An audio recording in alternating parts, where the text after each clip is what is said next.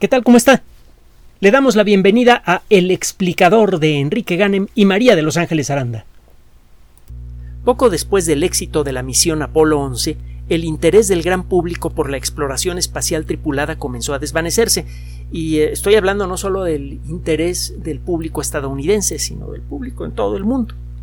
Había mucho desencanto social, eh, guerras, desigualdad social, violencia, un montón de, de, asuntos pendientes y bueno, la exploración espacial tripulada parecía una actividad superflua y absurda. En realidad fue en muy buena medida gracias a, la tecnología derivada del proyecto espacial estadounidense que se desarrolló la tecnología de los microchips que hizo posible a la computación y a las comunicaciones modernas que ahora generan pues más del 30% del PIB mundial. Claro, está en aquella época no había forma de saber eso el proyecto espacial realmente parecía la cosa más absurda, inútil y eh, injustificablemente costosa en la historia de la humanidad. Bueno, total. Fue apenas hasta hace apenas unos pocos años que este interés comenzó a cambiar de nuevo. El desarrollo, el, reavivar el proyecto espacial eh, oficial de los Estados Unidos, la aparición de empresas como SpaceX, el desarrollo de los eh, proyectos espaciales de otros países, eh, además del ruso está el hindú, el chino, etcétera, etcétera. Todo esto ha estimulado un nuevo interés en la exploración espacial tripulada. Además, eh, probablemente las generaciones que se expusieron a la ciencia ficción de finales del siglo XX en algunos casos muy buena ciencia ficción, en otros casos un tanto mediocre. El caso es que las nuevas generaciones desarrollaron un nuevo interés por la exploración espacial tripulada. La perspectiva, a principios de, esta nueva década, es muy diferente a la que eh, existía, por ejemplo, a finales del siglo XX. Cada vez es más y más claro que es solo cuestión de tiempo para que comencemos a colonizar el espacio. La idea es comenzar con la Luna y luego seguirse con Marte, que son los dos destinos más sencillos, cuando menos en apariencia. La Luna la tenemos aquí cerquita, ya la conocemos. Y Marte, bueno, pues es un objeto más pequeño que la Tierra, tiene suficientes riquezas minerales probadas, suficiente agua, y bueno, sí está un poquito lejos, pero tiene una atmósfera muy tenue con la que podemos enfrentarnos. Hay un objeto celeste que está más cerca que Marte, Venus. El problema es que en, la en su superficie Venus tiene un verdadero infierno. La presión atmosférica en la superficie de Venus es como 100 veces superior a la que existe a nivel del mar. Entonces es suficiente para aplastar a un astronauta en el momento de salir de su nave. Además hay otro problema, igual o más serio. La temperatura promedio en la superficie de Venus es superior a los 400 grados centígrados, incluso en los polos. Los hornos caseros no alcanzan esa temperatura. La atmósfera es rica en dióxido de carbono, pero también hay gotitas, una cantidad importante de gotitas de ácido sulfúrico. Parece que también hay ácido fluorhídrico, que es especialmente agresivo. Además de ser muy venenoso, el ácido fluorhídrico puede disolver vidrio. Y por sí mismo es, es venenoso en pequeñas cantidades, puede destruir los huesos y generar unos problemas espantosos. De hecho, ya hubo una catástrofe humanitaria en el siglo XVIII, si mal no recuerdo, en Islandia, algo hemos platicado del asunto, como consecuencia de la erupción de un volcán que generó una cantidad importante de ácido fluorhídrico. en eh, Venus cae nieve, pero la nieve está hecha de, eh, del mismo metal que utiliza usted para hacer soldaduras. Cae nieve de estaño en Venus, en algunos lugares. Es un lugar eh, verdaderamente horripilante y bueno, está cubierto por una atmósfera muy densa que además es muy opaca. No ha sido sino hasta finales del siglo pasado en que fue posible poner un satélite artificial alrededor de Venus con un radar suficientemente bueno como para generar un mapa razonablemente detallado de su superficie. Si usted busca la misión Magallanes, Magellan con doble L en inglés, va a encontrar estos mapas de radar. Están disponibles para todo el público. Estos mapas de radar revelan la existencia de grandes montañas y de otras estructuras que desde hace tiempo tienen muy interesados, eh, muy interesados a los geólogos. Venus es todavía más parecido a la Tierra que Marte en muchos sentidos. En tamaño, en densidad, los dos planetas son casi gemelos. Venus es un poquito más chiquito que la Tierra. En cambio, Marte tiene como la tercera parte del tamaño de la Tierra. Es sustancialmente más pequeño. Venus no. Tiene otras similitudes Venus con la Tierra. Parece que la estructura química de su superficie debe ser muy parecida, cuando menos es lo que se infiere eh, con los pocos datos que han sido posibles, eh, que ha sido posible capturar de su superficie de manera un tanto indirecta. Y esto significa que podría tener una corteza tan rica o más en minerales valiosos como nuestro planeta. Y hay otro detallito más. Hay una sugerencia que hicieron varias personas, entre ellas Carl Sagan, en el siglo pasado, que podría, en cuestión de quizá unos 100 o 200 años, domar a Venus. Se podrían lanzar miríadas de pequeñas cápsulas con lanzamientos sucesivos, miríadas de pequeñas cápsulas llenas de algas verde azules con modificaciones genéticas. Estos microorganismos existen en nuestro planeta desde hace cuando menos 3.500 millones de años y son los principales responsables por todo el oxígeno que hay en la Tierra. Estos microorganismos cuando se reproducen rápidamente en, charcas de agua estancada forman estas masas de color verde gelatinoso de aspecto desagradable. Bueno, estos microorganismos eh, cuyo nombre correcto es cianobacterias, ya de por sí pueden sobrevivir a condiciones bastante difíciles, y con algunas modificaciones genéticas agregándole los genes que encontramos en otras bacterias enormemente resistentes. Hay bacterias que pueden soportar temperaturas de varios centenares de grados centígrados, etcétera, etcétera, presiones elevadísimas, etcétera. Estas bacterias podrían sobrevivir en la alta atmósfera, incluso en la atmósfera media de Venus, y se dedicarían alegremente a reproducirse sin límite y a comer el dióxido de carbono que se encuentra en, la atmósfera de Venus en grandes cantidades. Es, eh, cerca del 98% de la atmósfera de Venus es dióxido de carbono. Entonces, lo que para nosotros es un infierno, para esas bacterias es, es lo, lo mismo que poner un niño en una dulcería, pues.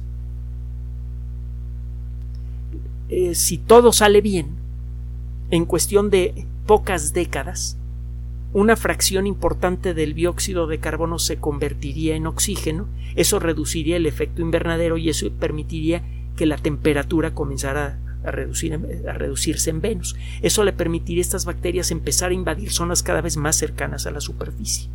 Este proceso, según algunos modelos, iría acelerando al punto de que sería posible hacer descender gente en Venus sin problemas, protegida únicamente con un, con un traje espacial sencillo, quizá en un siglo.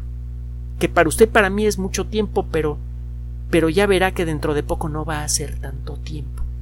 Recuerde que se estima que la mitad de los españoles que están naciendo en estas fechas en ese país van a alcanzar los 100 años de edad como consecuencia de nuestro entendimiento de lo que significa comer bien, vivir bien y gracias al desarrollo de la medicina moderna.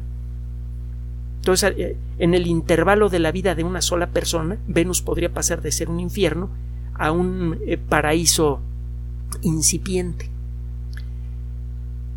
Venus entonces comienza a antojarse como un lugar muy interesante, no solamente para hacer exploración e investigación científica, sino para algo más. Y es por eso que todas las noticias que llegan de Venus son vistas con particular atención no solamente por científicos. Acaba de aparecer una muy interesante en el Journal of Geophysical Research, la revista de investigación geofísica es una de las publicaciones periódicas más importantes de la ciencia. Ciertamente es de las publicaciones estelares en el mundo de la geología. Si usted hace geociencias de cualquier tipo y logra publicar un artículo importante en Geophysical Research, bueno, pues es como el equivalente a ser montañista y llegar al Everest cuando nadie más había llegado a esa montaña. Es, eh, es realmente eh, trascendente publicar en esa revista. Es de gran prestigio. Bueno, un trabajo realizado por dos damas, Megan Russell y Katherine Johnson, de la Universidad de la Columbia Británica y del Instituto de Ciencias Planetarias. Eh, mañosamente mencioné el nombre de, de las autoras de este trabajo para volver a reforzar lo mismo. Son mujeres. En el mundo de la ciencia es mucho más fácil que una mujer tome el lugar que le corresponde a la cabeza de un grupo de investigación. Así que, chavas, paren oreja. En la ciencia también existe sexismo, eh, existen los problemas que hay en otros rincones de la sociedad humana, pero ciertamente estos problemas son mucho menos intensos. Hay más oportunidades para que ustedes puedan hacer carrera. Eh, ahora imagínense que como parte de su carrera, en lugar de estar haciendo cualquier eh, trabajito menor, se dedican ustedes a explorar un planeta entero, que ese sea su trabajo. Vaya cosa. Eh, lo que hicieron estas damas fue tomar los datos generados por la sonda espacial Magallanes y eh, con base en ellos empezaron a, hacer estudios más precisos de algunas estructuras que hay en la superficie de ese planeta. Tiene tiempo que los geólogos sospechan que en, Venus todavía existen volcanes activos, que todavía Venus experimenta vulcanismo. Esto ha sido objeto de debate desde hace mucho tiempo porque Venus es un planeta que parece que no tiene tectónica de placas. Recuerde que la Tierra es esencialmente una gota de magma con una cubierta muy débil muy delgadita y fragmentada de roca sólida. Esta cubierta está hecha de varias escamas que se mueven independientemente, que les llamamos placas continentales, y ya saben, en algunos lugares estas planchas se alejan y de allí sale lava nueva, que forma nuevo material de corteza, como pasa en la famosa cordillera mesooceánica. Búsquenla en la Wikipedia. En otros lugares las planchas continentales pueden chocar, una de ellas se puede arrugar y formar montañas, la otra se clava hacia el centro de la Tierra, en el lugar de, de colisión la roca eh, las rocas de ambas placas se tallan unas con otras, genera calor, parte de la roca se derrite, eso sirve para alimentar volcanes. Eh, el, el, movimiento entre las dos planchas a, veces se interrumpe, eso permite la acumulación de energía que se libera de golpe cuando alguna de las rocas se rompe también y eso eh, genera sismos, etcétera, etcétera, etcétera. Todo el rollo. Bueno, hay evidencia de que en Venus no existen estas placas continentales. Las placas continentales, la existencia de placas continentales deja una huella imborrable en la, en la corteza de un planeta. Aparecen unas cosas que parecen como las suturas en la frente de Frankenstein, o las suturas que hay en las costuras que hay en una pelota de béisbol si usted ve un mapa de la Tierra en el que se ha removido digitalmente eh, los océanos, el agua de los océanos, usted verá esa costura, es la cordillera mesooceánica. Venus no tiene esto. Entonces es muy probable que Venus no tenga movimiento de placas continentales. Y los volcanes son fenómenos que normalmente asociamos con placas continentales. Eh, un objeto puede tener vulcanismo si tiene la corteza muy delgada y si hay algo que permita que esa corteza se rompa de vez en cuando. En los huecos puede llegar a salir material líquido, puede salir magma y tiene usted un volcán. Ese es el caso, por ejemplo, de Io, que es un objeto más o menos del tamaño de la Luna, uno de los cuatro grandes satélites de Júpiter, que es más o menos el tamaño de nuestra Luna, y que gira alrededor de Júpiter a corta distancia. Eh, la gravedad de Júpiter está continuamente estrujando a Io, lo está deformando, y eso hace que el núcleo se caliente y eso es lo que permite que aparezcan volcanes en, Io. En Marte hubo volcanes en la época en la que Marte era muy muy joven y su corteza era muy muy delgada. Ya no hay volcanes porque se ha enfriado mucho Marte y su corteza se ha hecho muy gruesa, aunque no es tan gruesa como creíamos. Y eh, Venus, ¿qué onda con Venus? Es muy parecido a la Tierra, debería tener placas continentales. Sin embargo, no las tiene. Es probable que le haya faltado un poquito más de, haber sido un poquito más grande a Venus para desarrollar placas continentales. Esto es un tanto raro, un planeta más grande, pues debería debería estar mejor aislado. De, eh, su superficie debería servir como un mejor aislante para evitar que salga el calor interno. Un planeta muy grande, uno imagina debería podría tener una corteza muy gruesa que impediría la formación de placas continentales, pero es al revés el calor que hay en la actualidad en el interior de la Tierra viene en buena medida del calor original de los procesos que formaron a nuestro planeta hace 4.586 millones de años.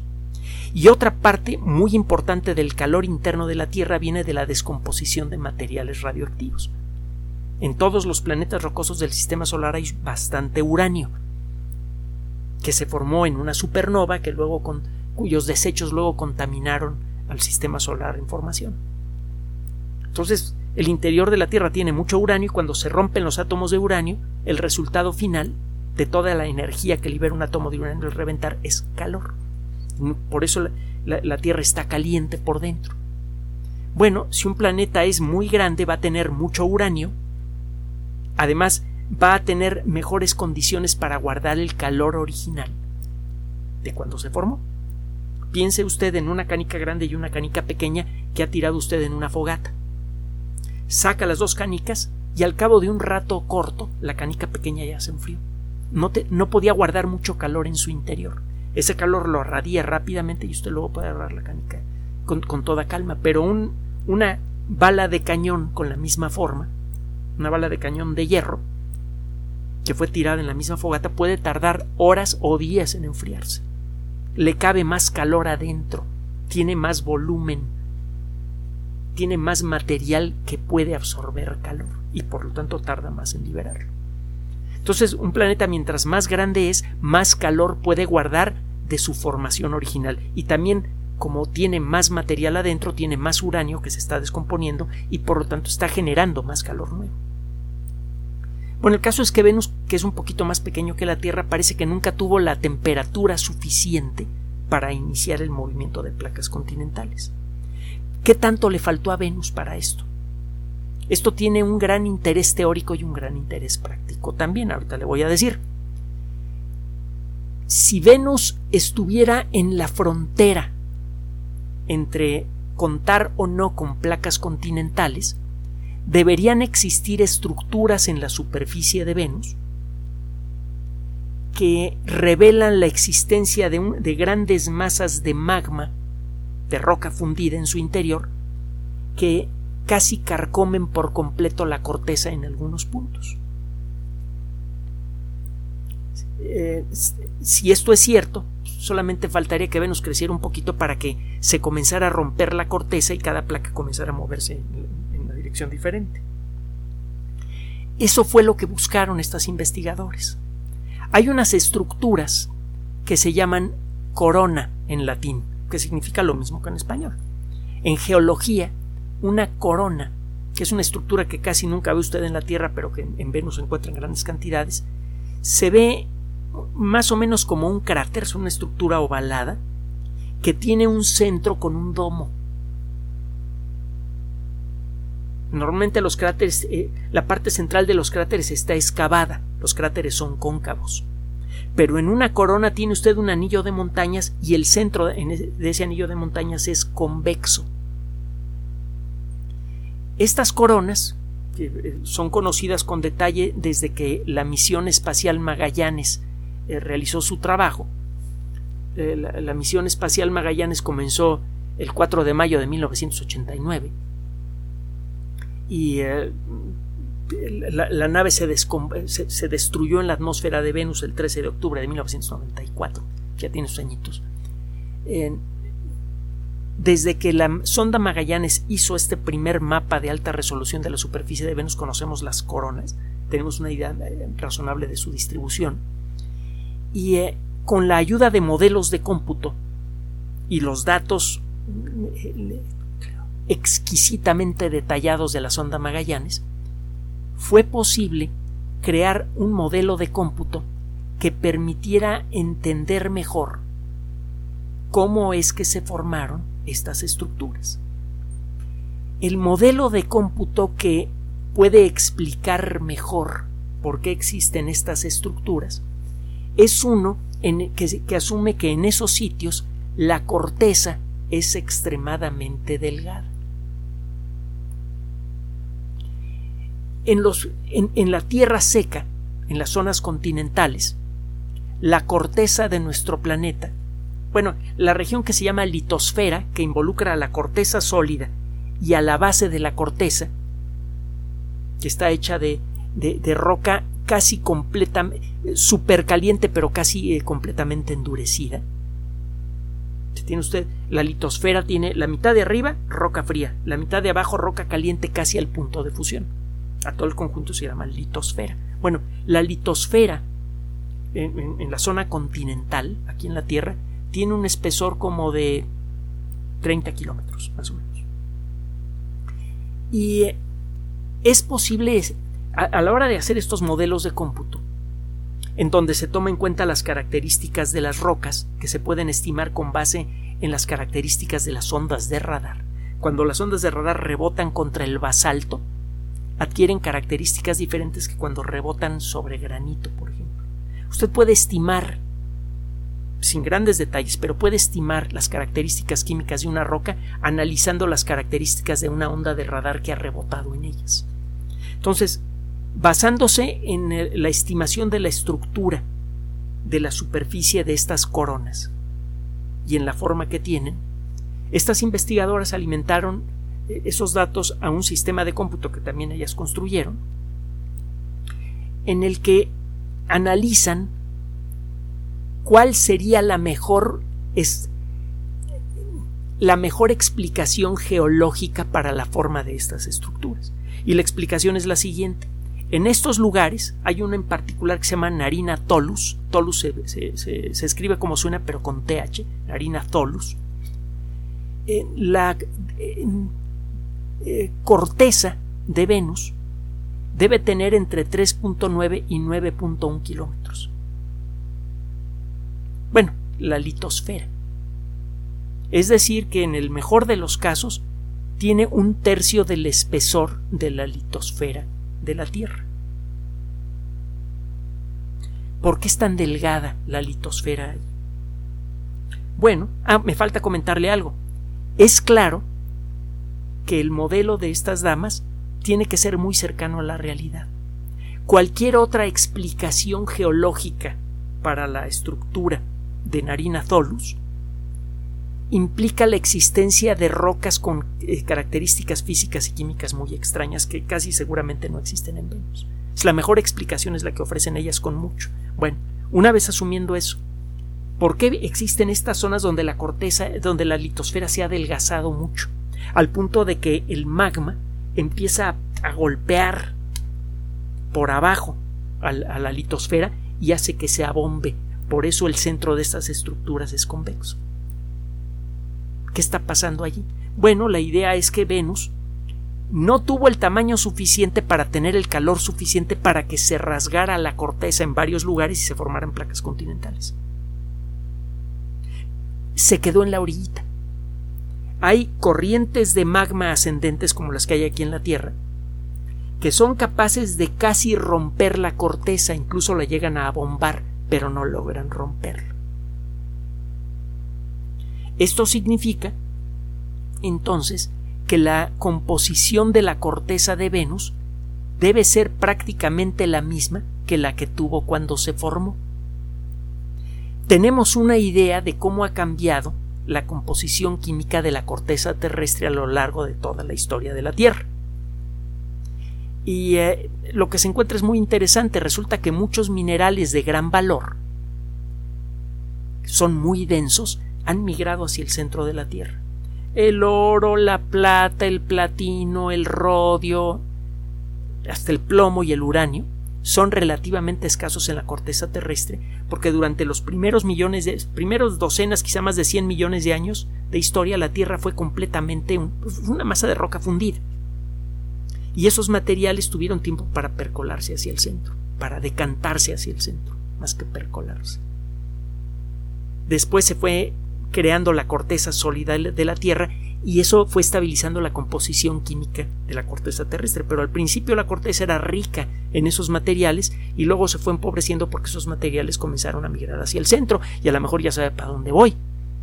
Eso podría significar que en la superficie de Venus debe haber una gran cantidad de materiales de alta densidad, muchos de ellos de gran valor industrial y comercial. El oro, además de su valor como joya, tiene un enorme valor para muchas industrias como la electrónica y también para la, la nanotecnología y para muchas otras disciplinas. Y bueno, pues ya sabe que aquí en la Tierra es escaso el oro, ¿no? En Venus podría no ser tan escaso, de hecho podría ser abundante, igual que otros materiales, y esto se desprende de este trabajo.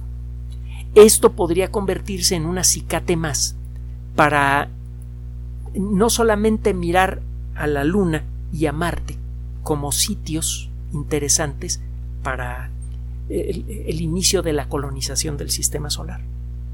Venus podría convertirse en un lugar también interesante en, un, eh, eh, en, una segunda etapa. Una vez aseguradas la Luna y Marte, el siguiente paso racional sería Venus. Todo lo que tenemos que hacer es cambiar su atmósfera. Y a que no, eh, no me va a decir usted que nosotros no sabemos cómo cambiar atmósferas claro está. En ese caso habría que quitar dióxido de carbono en lugar de echarlo, pero, pero sabemos, ¿no? Podríamos a lo largo de estas décadas comenzar un proyecto que saldría a final de cuentas muy barato para ir cambiándole la atmósfera a Venus. Y de aquí a que terminemos la colonización inicial de la Luna y de Marte, Venus ya comenzaría a ser un lugar accesible a la exploración humana. El desarrollo de ese conocimiento el desarrollo del conocimiento de las geociencias está empezando a abrir el camino literalmente a muchos nuevos mundos. ¿Quién lo fuera a decir? Durante muchos años, muchas disciplinas científicas, entre ellas la geología y la biología, han tenido que justificar su existencia día a día. Mucha gente no sabe para qué sirve la ciencia en general y para qué sirven las geociencias o la biología en particular. Ahora resulta que gracias a estas dos disciplinas, podríamos encontrar las herramientas suficientes para colonizar a todo el sistema solar.